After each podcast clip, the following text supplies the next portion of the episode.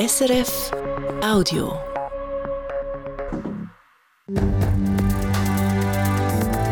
SRF 1, jetzt mit dem Regionaljournal. Regionaljournal Zürich Schaffhausen.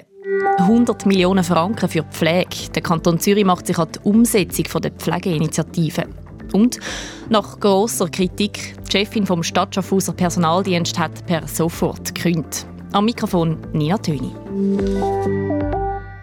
Der Kanton Zürich macht sich an die Umsetzung der Pflegeinitiative. Heute hat er die erste Etappe bekannt gegeben, drei Jahre nachdem die Stimmbevölkerung die Initiative angenommen hat.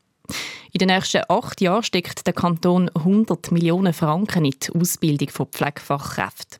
Fanny Kerstein.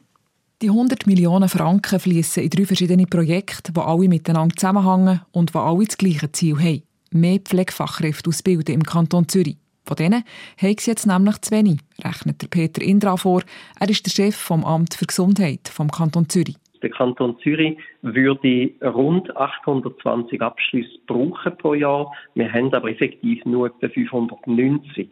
Das heißt, wir haben ein Defizit von 230 Abschlüssen pro Jahr. Der grösste Teil des Geld, nämlich knapp 47 Millionen Franken, kommen Spitäler und Heim über, so dass sie mehr Pflegefachkräfte ausbilden können. Das ist einerseits einmal eine Unterstützung, weil äh, die Gelder, die sie sonst dafür bekommen, nicht ganz kostendeckend und im Weiteren wollen wir auch, dass die Ausbildner mehr Zeit für die einzelnen Auszubildende haben. Das heißt, sie brauchen mehr Ausbildner und das können wir finanziell unterstützen.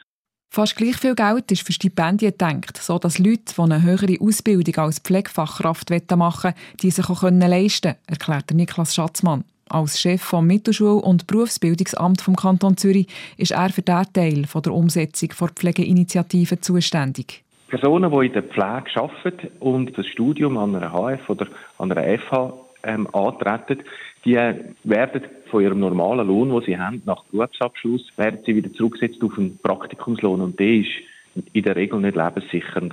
Für viele ist das heute ein Grund, um keine Weiterbildung zu machen. Mit dem Zustopf vom Kanton soll es dann ändern möglich sein.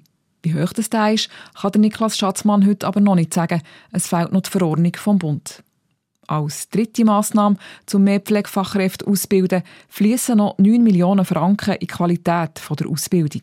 Das heisst, wir wollen sicherstellen, dass der Einstieg in so ein Studium gut gelingt, dass Leute das Studium nicht abbrechen und dass nachher auch der Übertritt dann in die Arbeitstätigkeit nach dem Studium gut gelingt. Also dass wir die Anzahl der Ausbildungen nicht unbedingt erhöhen, indem wir sehr, sehr viel mehr Ausbildungsplätze schaffen, sondern dass wir schauen, dass die, die in das Studium reinkommen, das wirklich erfolgreich bewältigen Konkret sollen Studentinnen und Studenten besser betreut werden, und zwar vor, während und am Schluss vom Studium. Als nächstes braucht es noch gesetzliche Grundlagen. Über die beratet der Kantonsrat. Lang auf die warten will man beim Kanton aber nicht. Wer zum Beispiel eine Ausbildung zur Pflegefachfrau oder Pflegefachmann machen will, soll schon ab diesem Sommer Stipendien können beantragen Nach massiver Kritik hat die Chefin vom Personaldienst der Stadt Schaffhausen ihre Stelle per sofort gekündigt. Beim Personaldienst hat es extrem viel Wechsel gegeben.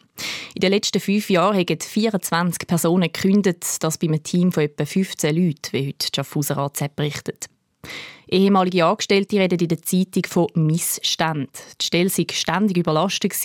Im Team hat es eine Angstkultur gegeben und die Chefin hat sich wie eine, Zitat, Alleinherrscherin verhalten.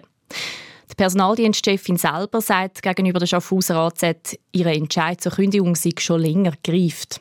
Es seien sicher Fehler passiert, sie hat aber nie einen emotionalen Druck ausüben auf ihre Angestellten. Der Stadtpräsident Peter Neukomm sagt, er nehme Kritik ernst und hat schon erste Massnahmen getroffen. Zum Beispiel werde die Leitung vom Personaldienst auf mehr Schultern verteilt. Der Zürich Zoo hat neue Bewohner. Seit letzter Woche hat sie in der Masualenhalle neun sogenannte Hellaugen-Ibis und sechs Dickschnabelreiher, wie der Zoo heute schreibt. Die beiden Vogelarten sind gefährdet. In der Wildnis kommen sie immer seltener vor. Darum will so helfen, die Tiere zu erhalten. Beim Einzug der Vögel in die Masualenhalle hat es kein Problem gegeben. Der Kulturpreis vom Kanton Zürich geht dieses Jahr an die Videokünstlerin Pippi Lotti Rist. Der Preis ist mit 50.000 Franken dotiert. Die Lotterist ist eine vielseitige und vernetzende Künstlerin, schreibt der Zürcher Regierungsrat in seiner Mitteilung. Und sie zählt zu den wichtigsten Schweizer Künstlerinnen und Künstlern. Pippi Lotterist ist bekannt für ihre Installationen mit Licht, Musik und Farben. Im sogenannten Pixelwald, wo im Moment im Zürcher Kunsthaus zu sehen ist, arbeiten sie zum Beispiel mit Hunderten von LED-Lichtern.